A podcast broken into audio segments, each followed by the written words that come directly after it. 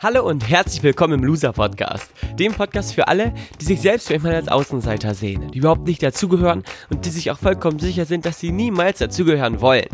Dieser Podcast ist für all die, die das Gefühl haben, es manchmal so richtig zu verkacken, die vielleicht nicht immer, aber immer öfter an sich zweifeln, die sich eher verstecken, anstatt sich zu zeigen und viele Träume, Ideen und Visionen haben, aber wenn sie ehrlich sind, nichts davon bislang so richtig umsetzen. Dass es mal nicht so läuft, ist ganz normal. Dass du damit nicht alleine bist, wie du dich wieder fängst und zurück in die Spur findest, wird Thema dieses Podcasts sein. Mein Name ist Valentin und ich begrüße dich ganz herzlich zur 43. Folge mit dem unfassbar geilen Thema Und was wäre, wenn doch?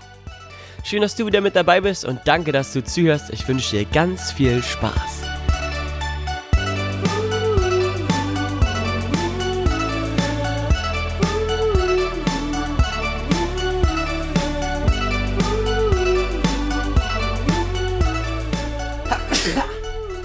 Gesundheit. Dankeschön. Oh, das hatte ich auch noch nicht. Dass man am Anfang einer Loser-Podcast-Folge erstmal mit einem Nieser beginnt. Das Laster oder der Vorteil davon, dass ich nicht schneide, für mich zeitlicher Vorteil, ist jetzt also ein kleiner Nachteil für dich, da du den Nieser ertragen musstest. Naja, aber Gesundheit für mich ist Gesundheit für dich, von daher alles cool, oder? Herzlich willkommen in Podcast Folge 43. Ich freue mich riesig, dass du zuhörst. Und genau zum Beginn widme ich diese Folge wieder äh, einem Zuhörer. Heute allerdings zwei Zuhörern, die extrem cool sind. Ich habe die beiden am letzten Wochenende in Österreich kennengelernt, im Rahmen unserer Finance Masterclass. Äh, und die sind ich verrate die Namen gleich, ich mache es noch ein bisschen spannend. Beide sind auf mich zugekommen und haben gesagt, ähm, dass sie mich zwar noch nicht persönlich kennen, aber den Blue Podcast kennen und davon ganz begeistert sind. Und es hat mich so gefreut, äh, die, die gedankliche Vorstellung, dass man sich nicht kennt, aber etwas einander verbindet, was irgendwie im Internet rumfliegt, ist schon ein bisschen magisch. Deswegen sage ich euch beiden, liebe Heike, lieber Wolfgang, tausend, tausend Dank, dass ihr auf mich zugekommen seid. Danke, dass ihr euch bei mir gemeldet habt und mir das kommuniziert habt. Äh, da habt ihr mir eine große Freude mitgemacht. Und das habe ich in mein Journal geschrieben am Abend und werde das nicht vergessen. Danke, danke, danke, danke, danke. Und auch an alle anderen, die zuhören. Vielen Dank. Es ist so viel los immer im ganzen Leben und dann die Zeit zu finden, einen Podcast zu hören und den vor allem regelmäßig zu hören, ist schon was Besonderes. Also ich plane auch ein Hörertreffen. Es klingt jetzt vermessen und ein bisschen groß gedacht, aber selbst wenn nur einer kommt, ist mir das voll egal. Also ich plane ein Hörertreffen in Gifhorn und da gehen wir alle Spaghetti-Eis essen und das Spaghetti-Eis geht auf mich. Wer äh, die Idee gut findet, darf mir das mal schreiben. Dann plane ich das mal nach Datum, so um im Juli ungefähr. Äh, ist ja schon bald. Wir haben ja jetzt fast schon Juni. Und ist der 1. Juni morgen? Weiß ich nicht. Naja, jedenfalls ähm, sind das Gedanken, die ich habe. Und ich freue mich auf Feedback dazu. Also wer hat Bock auf ein Loser-Hörer-Treffen? Das wäre doch mal ganz schön. Mein Spaghetti-Eis, und das geht natürlich auf mich. Achtung, jetzt kommt wieder eine coole Überleitung. Denn jetzt geht's um das heutige Thema. Und was wäre, wenn doch, ist das heutige Thema. Diese, dieser kleine Satz oder diese Wortkombination und was wäre, wenn doch, ist meine Lieblingswortkombination. Fünf Wörter, die einfach alles immer jederzeit aus den Fugen heben können, was man so an gedanklichen Auswüchsen in seinem Kopf praktiziert. Jetzt frag, fragst du dich vielleicht gerade, hä, was meinst du damit? Werde ich dir gleich verraten. Denn die heutige Loser Podcast Folge ist eine Folge, die alles verändern kann, wenn du gut zuhörst und Bock hast, dich darauf einzulassen. Als ich nämlich verstanden habe, dass man sich diese fünf Wörter permanent stellen sollte oder permanent sagen sollte und gemerkt habe, was es in meinem Leben da dann für kleine Änderungen gab, habe ich echt richtig Bock auf diese fünf Wörter bekommen und habe sie seitdem auch nicht mehr aus meinem Kopf gehen lassen. Ich habe das allerdings auch noch nicht mit vielen geteilt, was ich dir heute erzähle. Deswegen bin ich auch ein kleines bisschen aufgeregt. Also, und was wäre, wenn doch? Warum habe ich die Folge so genannt und warum sind diese Wörter für dich so wichtig? Die meisten Leute, und damit schließe ich mich auch ähm, manchmal noch ein, sind gedanklich begrenzt. Man könnte fast sagen, man ist gedanklich gedeckelt. Denn durch verschiedene Faktoren haben wir alle gelernt, nicht sonderlich groß zu denken. Oder haben wir alle gelernt, andere Menschen anzuschauen, die groß denken und zu sagen, oh, der ist aber toll, die ist aber toll. Beispiel dafür sind immer irgendwelche Stars, irgendwelche Sänger, Sängerinnen, Schauspieler, Schauspielerinnen, Moderatoren, Moderatorinnen, vielleicht auch Politiker, Unternehmer, irgendwelche anderen tolle Leute, große Ärzte, vielleicht große Juristen, große Lehrer, zu denen man hochschaut und wo man sagt, ah, so will ich mal sein, aber man hat irgendwie mal das Gefühl, dass man niemals ähm, so genau so sein kann. Und genau hier greift der Satz das erste Mal. Und was wäre, wenn doch? Dieser Satz ist nämlich ein Satz, der alles, was du vor, im Vorhinein gedacht hast, so ein bisschen entkräftet. Und die meisten von uns, besonders wenn wir, wenn, wenn du, oh, jetzt bin ich hier gerade gegen, ich laufe immer im Zimmer rum und bin gerade gegen eine Tüte getreten, wo ganz viele Lemonade Plus Flaschen drin sind, die leer sind. So hat sich's angehört. Sorry für diesen Musterunterbrecher. Jetzt bin ich aber wieder, jetzt bleib ich stehen damit ich nirgendwo mehr gegenlaufe. Jetzt bin ich wieder da und komme wieder zurück zum Thema. Die meisten von uns, besonders die jungen Leute, wachsen auf mit Ideen und Wünschen, die aber ganz schnell verfliegen. Zum einen, weil sie vom Umfeld nicht sonderlich gut beeinflusst werden und nicht gesagt bekommen, dass sie alles schaffen können, was sie wollen. Vielleicht auch, weil das Umfeld, die Eltern oder die Lehrer selber schlechte Erfahrungen gemacht haben mit der Verwirklichung der eigenen Träume und jetzt quasi ihren gedanklichen Mist auf die Kinder projizieren und sagen, ja, wenn es bei uns nicht geht, geht es bei dir bestimmt auch nicht. Und natürlich auch nur das Beste für die Kinder wollen, nämlich Sicherheit. Und Sicherheit zu haben ist immer ein schlechter Gedanke, wenn es darum geht, Träume zu verwirklichen, weil wenn du große Träume hast, und die meisten haben ja große Träume, musst du auch große Dinge machen, große Handlungen vollziehen, damit du diese großen Träume auch erreichst. Denn es ist ja so, wenn du dir das Leben vorstellst wie ein Supermarktkassierer und du gehst hin und legst 10 Cent auf den Tisch und sagst, hier, ich möchte jetzt bitte aber das Traumleben mal für diese 10 Cent haben, die große Gesangskarriere, Schauspielstar am Himmel, äh, so einen Platz am Hollywood Boulevard, so ein Stern im Boden und legst den Cent auf den Tisch, dann lacht dich das Leben erstmal aus, weil das natürlich ein Witz ist. Du musst erstmal richtig viel Asche und Kohle auf den Tisch legen, also richtig viel Einsatz äh, bekommen, damit du auch was Großes zurückbekommst vom Leben, war oder war. Zumindest ähm, ist das so meine Vorstellung davon oder ein Bild, was ich immer sehr, sehr schön finde, wenn man Leute fragt, ja, wenn jemand abnehmen will und sagt, boah, ich habe alles probiert, dann fragst du nachher, was hast du denn probiert? Ja, ich habe jetzt mal eine Woche auf äh, Fastfood verzichtet, aber halt den ganzen Mist gegessen, den es sonst so gibt. Und dann hat man eben nicht alles probiert, nicht jede Diät ausprobiert, nicht den Sport getrieben, den man treiben konnte und demzufolge auch nicht das Ergebnis bekommen, was man sich gewünscht hat. Denn so funktioniert das Leben einfach nicht. Du musst erstmal viel einzahlen, viel geben, damit du auch hinten raus viel rausbekommst. Davon bin ich fest überzeugt. Und Menschen, die sagen, naja, manchmal geht's auch leicht, labern einfach nur Bullshit. Guck dir die Leute an, die erfolgreich sind. Zum Beispiel der Sheeran, der jahrelang immer mit der Gitarre alleine auf, auf der Straße stand und beim Regen irgendwelche Songs gespielt hat. Und der auch dann, man, einige sagen dann, ja, das war dann Glück oder glückliche Zufälle oder Zufall, wie er entdeckt wurde. Ich sage, wenn du jeden Tag auf der Straße stehst und Leute laufen an dir vorbei, ähm, das bezieht sich jetzt nicht auf Sheeran, sondern generell, dann ist die Wahrscheinlichkeit natürlich umso höher, dass sich irgendwann mal jemand entdeckt, oder? Und wenn du immer geil ablieferst und wenn du an dir permanent arbeitest, dann ist das eine logische Schlussfolgerung, dass du irgendwann besser bist als andere und demzufolge, wenn du dann die Menschen anziehst, die dir helfen, ähm, auch die Bühne bekommst, die du verdienst. Das ist äh, ein Konzept, das ist eine Strategie, das hat nichts mit Glück zu tun. Das ist einfach ähm, eine logische Abfolge von gewissen Dingen, die sich ereignen.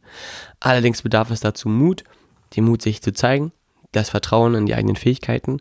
Und das schafft man nur, wenn man auf eine gewisse Art und Weise denkt. Und damit bin ich jetzt wieder bei der Ausgangsfrage oder bei der, bei der Ausgangsaussage.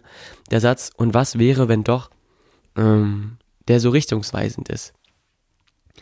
Denn wenn du dir überlegt, wenn du mal überlegst, was du vielleicht so tagtäglich denkst, was du dir für Ziele gesetzt hast, was du dir für Wünsche gesteckt hast und was du vielleicht auch über dein alltägliches Leben denkst, sowas wie ähm, der richtige Partner, die richtige Partnerin wird sowieso nie kommen. Oder also die Partnerin, der Partner, mit der es zu 1000 Prozent genauso ist, wie du dir das wünschst. Oder die Gesundheit, der fitte Körper, das Sixpack da, dazu bist du halt einfach nicht in der Lage, dir das anzutrainieren oder du hattest es noch nie, warum solltest du es jetzt haben? Da stelle ich mir dann, da, da, auf solche Aussagen immer dann den Satz folgen zu lassen, und was wäre, wenn doch, ist wie ein Musterunterbrecher. Ich finde die passende Partnerin sowieso niemals, mit der es hundertprozentig klappt. Und was wäre, wenn doch? Ich werde sowieso niemals der Schauspielerstar, der ich schon, der ich schon immer sein wollte. Und was wäre, wenn doch? Ich schaffe sowieso nicht mir viel Geld anzueignen oder zu verdienen, mit dem ich dann finanziell frei bin und tun und lassen kann, was ich will. Und was wäre, wenn doch?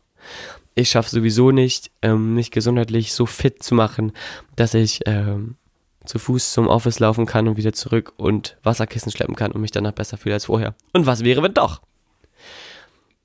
Ich schaffe sowieso nicht, mich mit meiner Familie zu vertragen, damit wir alle wieder happy miteinander zusammenleben können. Und was wäre, wenn doch?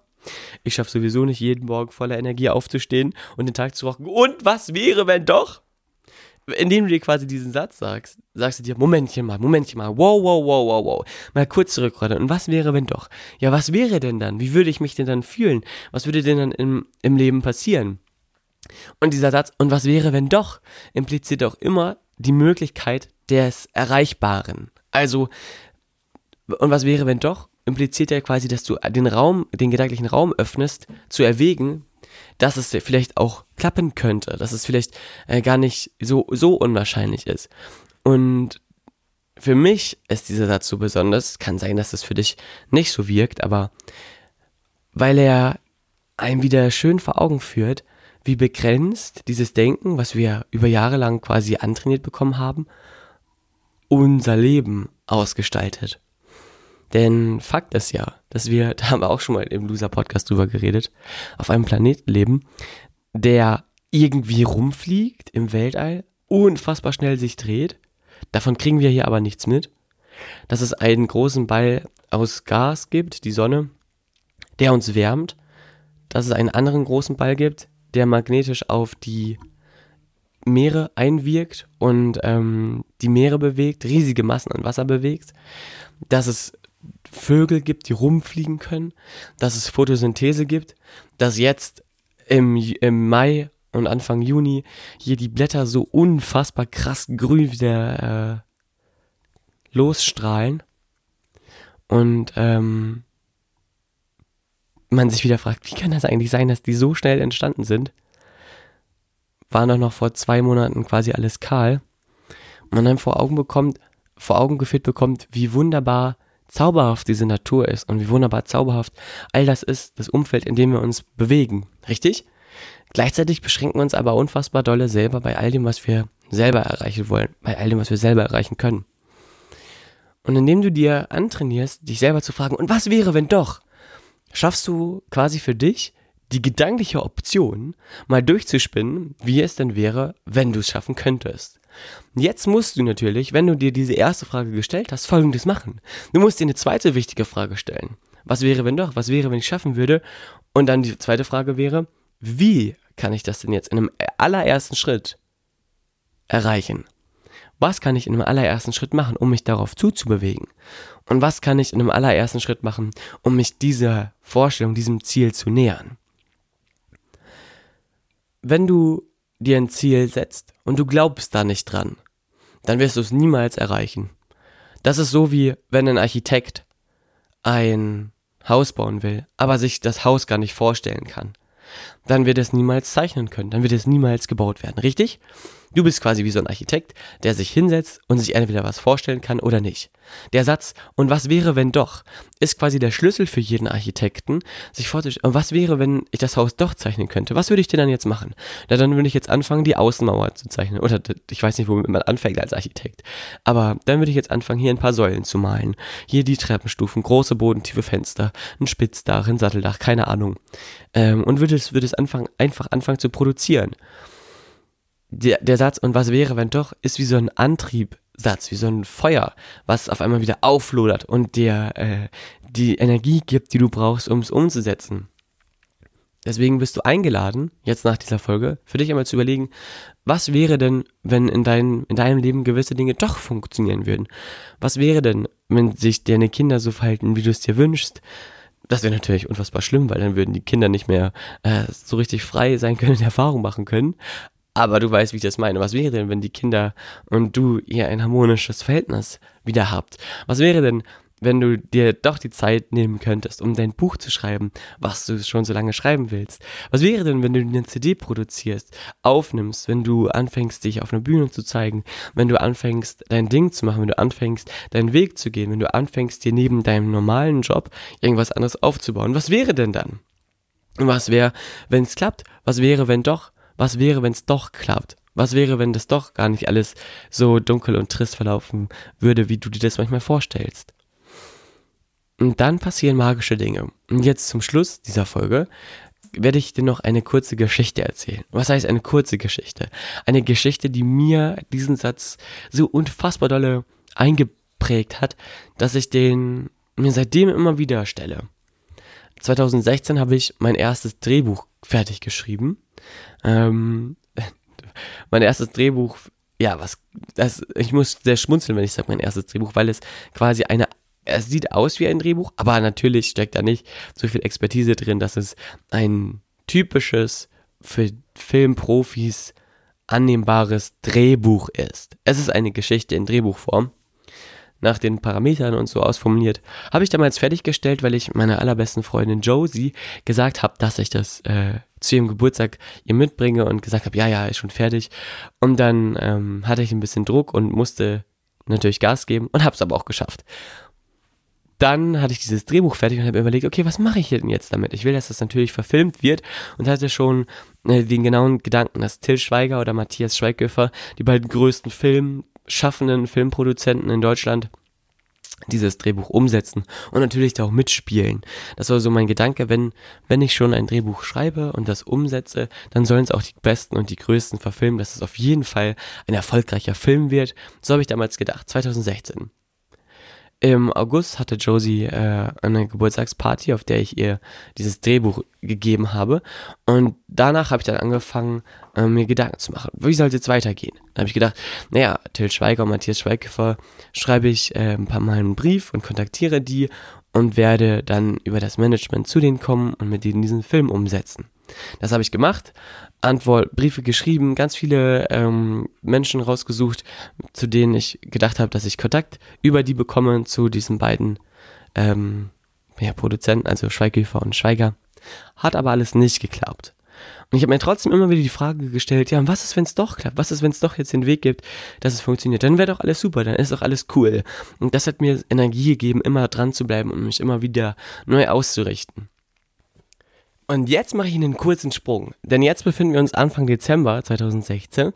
Ich sitze vorm Computer, scrolle so rum und sehe auf einmal einen Aufruf von Matthias Schweighöfer auf seiner Facebook-Fanpage. Denn der hat damals Statisten gesucht. Statisten für seinen neuen Kinofilm, der hieß Hot Dog. Und die haben in Berlin gedreht am 20. Dezember. Das war, keine Ahnung, ich glaube ein Donnerstag oder so. Habe ich Zeit gehabt. Habe ich mir gedacht, Valentin, dass du das jetzt siehst, kann kein Zufall sein. Das Leben supportet dich gerade maximal. Also habe ich mir überlegt, äh, warum ich das gerade sehe und bin auf die Idee gekommen, dass es nicht darum geht, äh, in einem Film jetzt mitzuspielen oder zu Schauspielern, sondern einfach nur zu wissen, ey, du bist dann an einem Ort, wenn du da quasi als Statist genommen wirst, an dem garantiert Matthias Schweighöfer sein wird, sodass du ihm das Drehbuch geben kannst. Jetzt kann man sagen, ja, ähm, großer, großer Zufall. Das glaube ich aber nicht, weil wenn man sich nicht permanent diese Option im Kopf offen hält, dass es doch vielleicht möglich ist, dann vergisst du irgendwann, dass du dieses Ziel hast und siehst dann auch nicht die Zeichen des Lebens, die sich dir dann ähm, offenbaren. Gesagt, getan. Ich habe dann mich dort beworben mit ein paar Bildern und einem witzigen Text und wurde genommen und bin dann am 20. Dezember 2016 mit dem Zug frühmorgens von Gifhorn nach Berlin gefahren. Im Gepäck natürlich zwei Drehbücher, beziehungsweise drei Drehbücher. Ich habe gedacht, na, ich kann ja nicht genug davon dabei haben. Und bin dann da am Bahnhof angekommen morgens, habe mich dann, ähm, weil ich das liebe, in Berlin Taxi zu fahren, in ein Taxi gesetzt und mich mit dem Taxifahrer schon mal unterhalten. Ich war natürlich aufgeregt, aber durch so ein bisschen Smalltalk mit einer Berliner Schnauze kommt man ja immer ganz cool runter. Dann war ich da auf diesem Gelände und als Statist, ich weiß nicht, ob du vielleicht auch schon mal so eine Erfahrung gemacht hast, es ist immer total skurril. Du musst sehr, sehr lange warten. Da waren viele junge Leute, so im Alter wie ich, viele coole Berliner ähm, Kreative. Und dann ging es los, dass wir äh, unsere Taschen in einem Trailer halt abgeben mussten und erstmal in die, ins Kostüm sollten. Da dachte ich schon so, warte mal, warte mal. Das heißt, ich kann jetzt die Drehbücher gar nicht mehr mitnehmen. Ähm, we nur wegen denen bin ich ja hier. Uns wurde dann gesagt, dass am Set die ganzen Schauspieler sind, also auch der Produzent, der Regisseur und Matthias Schweighöfer. Und dann ähm, wir aber die Taschen in den Trailern lassen sollten, in den Wohnwagen. Und das erstmal ins Kostüm ging, habe ich mir gedacht, naja, irgendwie werde ich da schon nochmal rankommen äh, und diese Drehbücher nachher mitnehmen können. Dann gab es eine sehr, sehr nervenaufreibende Kostümanprobe. Ähm, das war so, dass wir alle in einem Wagen saßen und dann nacheinander rausgeholt wurden in die Maske und ins Kostüm. Und dort bei diesem Filmdreh war ein sehr, sehr engagierter, ich weiß gar nicht, wie man das nennt, aber Kostümmensch. Er wirkte wie ein überdrehter Designer, der auf seine Art und Weise, also so wie Karl Lagerfeld, halt nur zehnmal verrückter. Die Jungs kamen alle mit schwarzen, hautengen Leggingshosen, Legging, Le Leggingshosen wieder, Latexkram, hauteng, ähm, irgendwelche Hüte und jeder Kerl, der reinkam, wurde erstmal frenetisch gefeiert von den anderen, weil sie dachten, oh, zum Glück hat der das an, da muss ich das schon mal nicht anziehen. Bei mir war es so, ähm, ich hatte ähm, mir zwei Hemden gekauft bei H&M und eine ganz normale schwarze Hose an und einen Stoffhut und bin damit dann schon mal ins Kostüm gegangen. Der hat mich angeguckt und gesagt, ja, das können wir genauso lassen. Und bin wieder zurückgekommen und dann haben sich erstmal alle gefragt, warum ich nicht so ein schräges Kostüm bekommen habe. Wahrscheinlich, weil mein Klamottenstyle sowieso schon komisch genug aussah. Das war dann die Schlussfolgerung, die natürlich auch wenig befriedigend war, aber immerhin dazu beigetragen hat, dass ich mich sicher war, dass ich in der Kleidung, die ich anhatte, dass ich mir da quasi die Option freigehalten habe, da Drehbücher drin zu verstecken. Denn in der Haut, im hautengen Latexhemd, da kannst du natürlich nicht kein Drehbuch drin verstecken, was keine Ahnung 120 Seiten lang ist. Und ich hatte ja drei Ausführungen dabei und hatte so den kühnen Plan, dass ich unter meinem Hemd, was ja so ein bisschen rumhängt, wenn ich mir die Dinger in die Hose stecke und das Drehbuch quasi in der Hose mit dem Gürtel schön festschnalle, die Bücher mit aufs Drehgelände schmuggeln kann. Ähm, so, so war quasi der Plan. Dann sind wir allerdings direkt nach dem Kostüm aufs Set geführt worden. Das war in einem Berliner Club, ich glaube, der hieß Sisyphus. Die Berliner kennen bestimmt. Und da musste man von, von diesem Industriegelände, auf dem die Trailer standen, über eine große Straße in den Club rein. Da wurde man dann auch kontrolliert. Da gab es dann auch so Security, die ihn abgetastet haben. Und zum Glück habe ich meine Drehbücher erstmal bei, in meinem Rucksack gelassen. Und habe mir gedacht, ich kann mir das ja erstmal anschauen da, das Set. Und dann war das so, dass da extrem viel Zeit bei drauf ging, Tanzszenen zu machen. Wir sollten alle eine Disco-Crowd spielen. Und ähm, zum Glück dauert bei den Drehs ja immer alles extrem lange, sodass ich viel Zeit hatte, da erstmal wieder runterzukommen, um mir zu überlegen, wie ich denn jetzt die Drehbücher hole und die Drehbücher so übergeben kann, dass dieser Produktion nicht gestört wird, im Sinne von, dass da jetzt kein großer äh, Aufruhr deswegen kommt. Und dass ich aber auch weiß, dass Schweighöfer äh, dieses Drehbuch bekommt, Matthias Schweighöfer das Drehbuch bekommt. Ja, dann war es so, dass ich auf dem Set war und auf einmal sehe ich auch, dass Till Schweiger, der ebenfalls mitgespielt hat, auch vor, vorhanden war, quasi auf dem Set. Also Till Schweiger und Matthias Schweighöfer waren beide da. Und ich habe mir so gedacht, warte mal, das war ja quasi mein Ziel, wo ich mir permanent gefragt habe, ja, was wäre, wenn, wenn die beiden doch mein Drehbuch bekomme. Und auf einmal war ich auf diesem Set und sehe, dass beide da vor Ort sind. Hab mich natürlich mega gefreut und musste jetzt nur noch die Drehbücher aus meinem Trailer aufs Set bekommen. Dann war es so, dass ähm, wir einige Drehpausen hatten und in diesen Drehpausen habe ich immer ganz, ganz viel weil mich das auch interessiert, mit den Leuten von der Produktion gesprochen, wofür die verantwortlich sind und waren und habe dann auch schnell eine Maskenbildnerin kennengelernt, die ähm, extrem cool war. Und der ähm, habe ich mich unterhalten und dann hat sie mir gesagt, dass sie ihre Jacke vergessen hat in den Trailern und sie sich die holen wollte. Aber ich sage, hey, ich komme mit, ich will auch meine Jacke holen aus dem ähm, Trailer von den Statisten. Und dann hat sie gesagt, alles klar, komm, dann gehen wir zusammen. Dann sind wir zusammen rübergegangen, an dem Security-Personal vorbei. Sie hatte ihre Jacke zum Glück in einem anderen Trailer als ich, sodass ich quasi in unserem Statisten-Trailer schnell reinspringen konnte, mir die Drehbücher schnappen konnte, eins vorne ähm, quasi zwischen Hose und Bauch, eins hinten zwischen ähm, Wirbelsäule oder zwischen Po und Hose stecken konnte. Und das dritte habe ich mir so an die Seite gequetscht. Dann das Hemd schnell drüber gezogen, alles zugemacht, sah natürlich extrem auffällig aus. Aber mit der Jacke, die ich mir so vor den Bauch gehalten habe, war es schon wieder einigermaßen okay. Dann äh, bin ich raus und habe die, ähm, die Make-up-Artistin wieder getroffen. Und wir sind dann zusammen wieder rübergegangen. Und weil die Make-up-Artistin so einen Ausweis hatte, von so einem Produktionsausweis, hat der Security-Mann uns nicht abgetastet. Da hatten wir so, hatte ich so unfassbar dolle Glück. Alle anderen wurden abgetastet. Aber der dachte wohl, dass ich zur Produktion dann auch gehöre und einfach die Hände zu voll hatte, um meinen Ausweis zu zeigen, sodass er uns nicht abgetastet hat. Jetzt war ich also auf dem Gelände, auf dem Set-Gelände und hatte drei Drehbücher dabei.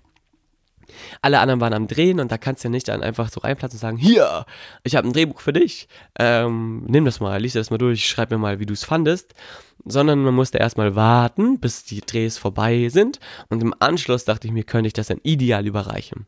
Dann war es aber so, dass ich ähm, selber dann, wenn ich drehen musste, dann musste ich da in dieser Menge stehen und mittanzen und konnte da natürlich nichts machen. Und wenn die anderen dann gedreht haben, dann sollte man gefälligst eben sich fernhalten von, den, von diesem Set und eben nicht stören.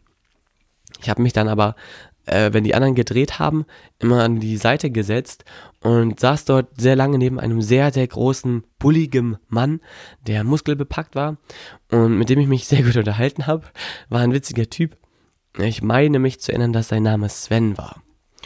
Und Sven ich weiß, hatte keine Ahnung, was seine Aufgabe da war, aber wir haben beide immer darüber gesprochen, wie witzig es ist, äh, diese Produktion zu sehen live, weil es im Film halt ganz anders aussieht.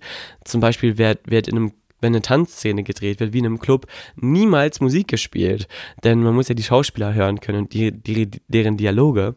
Das war mir zwar bekannt im Vorhinein, aber wie witzig es dann aussieht, wenn 100 junge Menschen da rum äh, stehen und tanzen ohne Musik und zwei sich unterhalten. Es ist schon ziemlich absurd und nimmt dem Film schon ziemlich viel Glanz. Also das, ähm, vor allem tanzen dann immer alle in so einem gleichen Rhythmus und stampfen immer so auf dem Boden auf. Das war sehr, sehr witzig. Darüber haben wir uns amüsiert und sind quasi ähm, ganz cool miteinander geworden. Dann war der Dreh vorbei und alle Statisten sollten als erstes natürlich aus dem Club rausgehen. Allerdings war das ja ein Ding der Unmöglichkeit. Weil wenn ich gegangen wäre, hätte ich keine Chance mehr gehabt, zurückzukommen und die Drehbücher zu übergeben, richtig? Also habe ich mir überlegt, was kann ich machen? Ich habe mich umgeguckt und gesehen, dass unsere Produktionsassistentin, die quasi die Statisten beherbergt hat, aufgeräumt hat. Ich habe meine Jacke zur Seite gelegt, die Drehbücher ganz schnell unter, die, unter der Jacke versteckt und gesagt, ich helfe mit aufräumen. Also habe ich die Gläser ähm, weggeräumt, das in der Ecke, in der die Statisten die ganze Zeit saßen, ähm, ganz viel Müll weggepackt und die ganze Zeit natürlich die Augen offen gehalten, ob man vielleicht nicht noch irgendwie durch Zufall jemanden sieht, der aussieht wie Matthias Schweighöfer oder Till Schweiger und dem ich das Drehbuch geben kann. Allerdings passierte nichts. Wir räumten dann 10 Minuten auf, Viertelstunde, 20 Minuten. Irgendwann war der ganze Müll weg und die Produktionsassistentin sagte zu mir, so, Valentin, danke, danke, danke, du bist ein Schatz, aber jetzt äh, lass uns mal wieder rübergehen, du hast jetzt genug gemacht hier. Es war dann auch schon so gegen halb eins, eins in der Nacht. Und dann habe ich mir meine Jacke genommen und gesagt, ja, ich gehe noch mal ganz kurz äh, durch den Club, vielleicht hat ja noch irgendjemand was vergessen. Bin dann also noch mal in den Club hineingegangen und habe dann überlegt, bei den drei Drehbüchern, die ich dabei hatte, gebe ich dem Regisseur des Films, das war Tom Ziegler, eins schon mal mit, da kann er sich das mal angucken. Dann habe ich es wenigstens einer Person gegeben und ähm, wenn ich Schweiger und Schweighöfer nicht treffe, dann hat sich dafür schon mal gelohnt. Aber habe mir immer noch im Gedanken zwischendurch gesagt, ja, was wäre, wenn ich die jetzt doch treffen würde? Das wär's doch. Dann bin ich wieder rein, habe das Drehbuch dem Tom Ziegler gegeben, der da ähm, noch rumstand der hat gesagt, ja, danke, gucke ich mir mal an. Dann bin ich wieder rausgegangen und beim Rausgehen sehe ich auf einmal diesen großen, bulligen Typen, mit dem ich am Set neben äh, den Aufnahmenbereichen stand und wir uns da so unterhalten haben. Und gehe zu ihm und sage, moin, ich wünsche dir noch einen schönen Abend, wir sehen uns. Äh, danke für, für, die, für die lustigen Unterhaltungen und äh, sehe, dass neben ihm noch eine zweite Person lang geht. Und bemerke so im Vorbeigehen, als wir uns dann verabschiedet haben, dass es Till Schweiger war und dieser große bullige Mann sein Bodyguard war. dass ich sage, oh, Moment, Moment, Moment, Herr Schweiger, Herr Schweiger, ich hab da noch was für Sie. Und ziehe unter meinem Hemd äh, ein Drehbuch hervor, eins von den beiden verbliebenen Drehbüchern. Und habe ihm gesagt, ja, das musst du unbedingt lesen. Äh, bin dann auch von der Sie in die Du-Form natürlich gesprungen, weil ich mich einfach extrem gefreut habe. Und habe ihm meine Visitenkarte gegeben. Und er hat mir gesagt, ja, er fliegt morgen nach LA und der äh, Sven, sein Bodyguard, legt ihm das Drehbuch ins Auto auf den Platz, damit er es mitnimmt und im Flug, während des Fluges lesen kann. Versprochen, haben wir uns abgeklatscht, kurz im Abend ähm, und sind dann auseinandergegangen. Vorher habe ich noch ein kurzes Foto gemacht, damit mir das auch meine Oma glaubt, wenn ich ihr das erzähle. Und dieses Foto werde ich mal als Podcast-Folgenbild sozusagen bei Instagram jetzt hineinladen damit auch du mir das glaubst, weil die Geschichte ja schon ziemlich verrückt ist. Jedenfalls habe ich dann das Drehbuch dem Sven gegeben, der das, der mir dann gesagt, ja, ich lege ihm das wirklich ins Auto, mach dir mal keinen Kopf, der wird das schon lesen. Und dann bin ich schon total beschwingt und beglückt aus diesem Sisyphus Club rausgegangen, da durch die Gänge getänzelt, ähm, hab der Produktionsassistentin zugerufen, dass ich jetzt komme und dann äh, beim Rausgehen äh, kamen mir nochmal zwei Personen entgegen. Eine Frau und ein junger Mann mit blonden Haaren und sehe, dass das Franziska, die Assistentin und Matthias Schweighöfer äh, waren. Also Franziska Kischgart, Franziska, nicht Kischgart, Franziska, den Nachnamen sage ich nicht, heißt äh, die Assistentin von Matthias Schweighöfer und die kam mir dann entgegen und da habe ich mich natürlich doppelt gefreut. Ich habe dann angefangen zu sagen, das gibt's doch nicht. Ich habe gehofft, dass ich euch nochmal kurz treffe. Äh, ich habe nämlich noch ein Geschenk mitgebracht und habe dann äh, dem Matthias Schweighöfer das Drehbuch übergeben, der mir gesagt hat, ja, er wird mal kurz reingucken. Es ist eigentlich ja nicht seine Aufgabe, aber er guckt mal kurz rein und äh, ich krieg Feedback, inwiefern das auf Resonanz stößt oder nicht.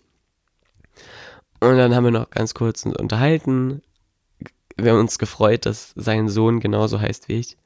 So kleine, kleiner Smalltalk, der aber extrem magisch ist, wenn man äh, den in so einem Augenblick erlebt.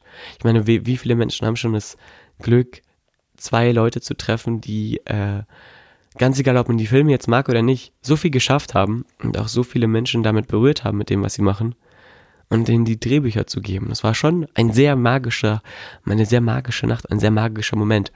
Dann bin ich rausgegangen in die Berliner, in den Berliner Morgen. Dann war es schon so zwei, halb drei. Mein Zug fuhr um fünf. Also hatte ich noch drei, zwei, drei Stunden am Bahnhof, die auch extrem super schnell vergangen sind, weil ich so glücklich war und mich so gefreut habe, dass es alles geklappt hat.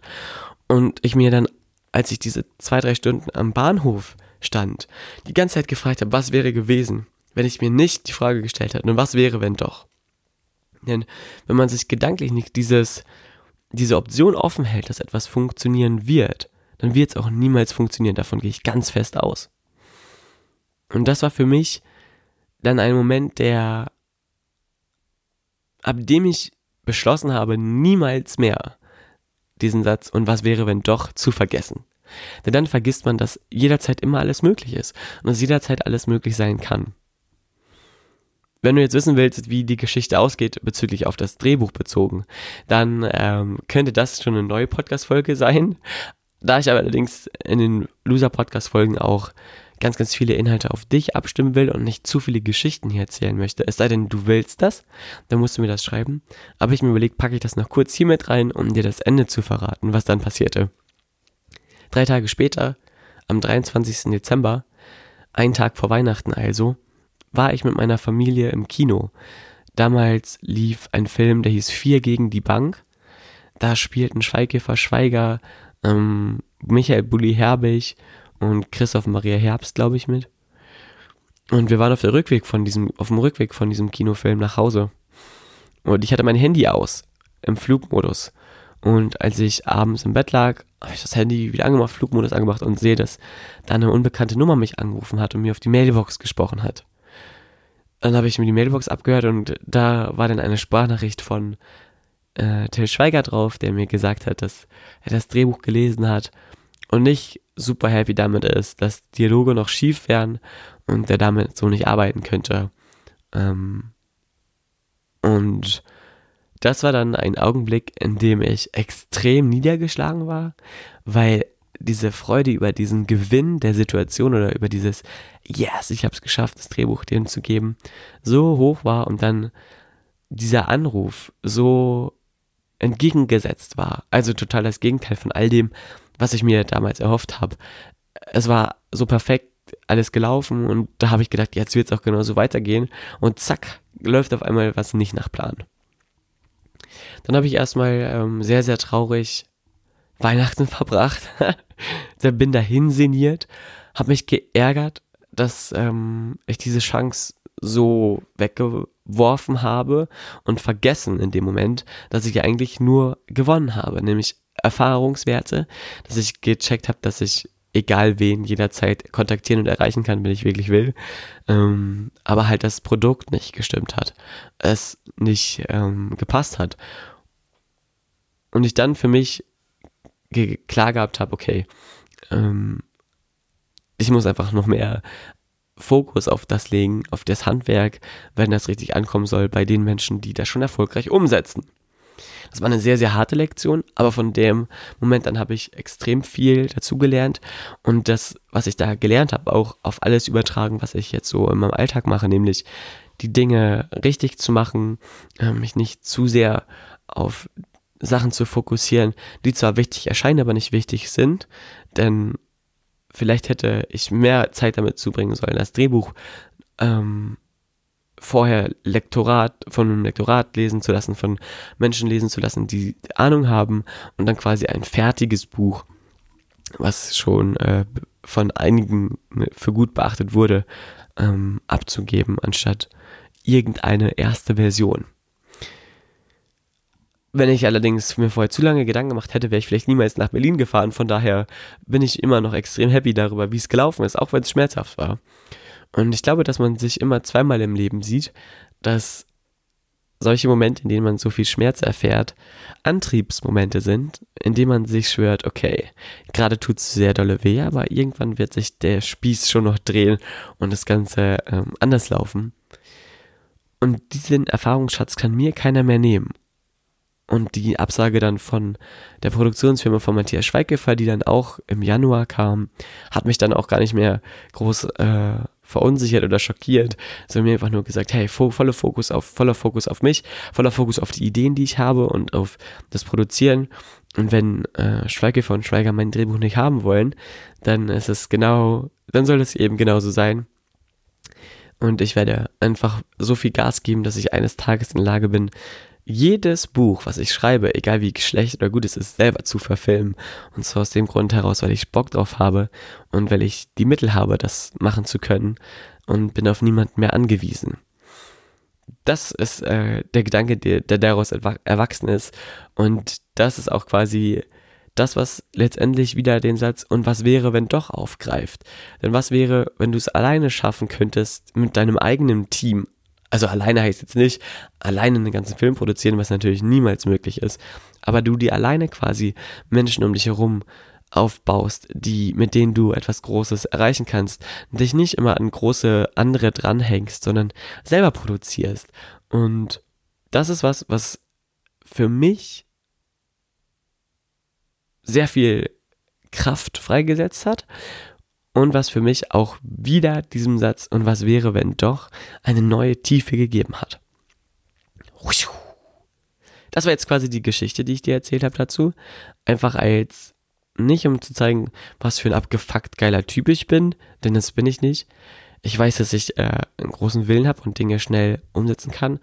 Aber das, was ich da erlebt habe, soll dir einfach nur zeigen, dass es für dich möglich ist, egal was du erreichen willst, zu erreichen, wenn du dir ein paar richtige Gedanken machst und wenn du dich richtig ausrichtest und wenn du dir sagst, ey, was wäre, wenn doch den Raum offen hältst, dass deine Träume nicht nur Träume sein müssen, sondern auch umgesetzt werden können und du mit den richtigen Schritten zu deinem Ziel schneller dort ankommst, als du glaubst. Denn alles, was bei mir zum Beispiel damals nur gefehlt hätte, wäre zweimal Ja gewesen zu einem Buch oder zu einer Idee und die gab es halt eben einfach nicht. Also es hat dann ist einer Nuance gescheitert. Was aber immer wieder passieren kann im Leben. Von daher sei unerschütterlich und stell die Frage, und was wäre, wenn es doch beim nächsten Mal klappt? Wenn es beim zweiten Mal klappt? Wenn äh, sich die Dinge doch so fügen, wie man sich das vorgestellt hat. Und der letzte Hinweis für dich, der aber sehr, sehr wichtig ist, heißt auch oder lautet wie folgt. Und was wäre, wenn doch dieser Satz erfordert immer eine aktive Handlung von dir. Heißt, wenn du dir was wünschst, was passieren soll, und du dir sagst, das wäre ja ganz geil, wenn das und das mal so wäre, aber ach, das wird schon nie, nicht, niemals so sein können oder das wird niemals so passieren, dann fragst du dich ja, und was wäre, wenn doch? Dann musst du daraufhin natürlich auch dir die Frage stellen, das habe ich anfangs schon, schon mal gesagt, was ist der erste Schritt? Was kann ich machen? Was kann ich tun? Wie kann ich mich auf das Ziel vorbere vor, ähm, vorbewegen, hinbewegen, wenn es doch geht? Und dann aktiv werden sich nicht aufhalten lassen von zweifelnden Gedanken, sich nicht aufhalten lassen von Energielosigkeit und einfach Gas geben.